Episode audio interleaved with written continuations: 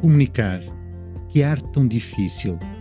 As palavras e os seus significados a fluir, como um rio, e depois os outros na outra margem. E a sensação de que ele e os outros à espera de algo. A decisão de comunicar.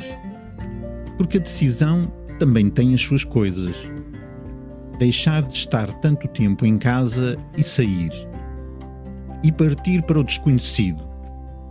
Sair para comunicar. E assim foi.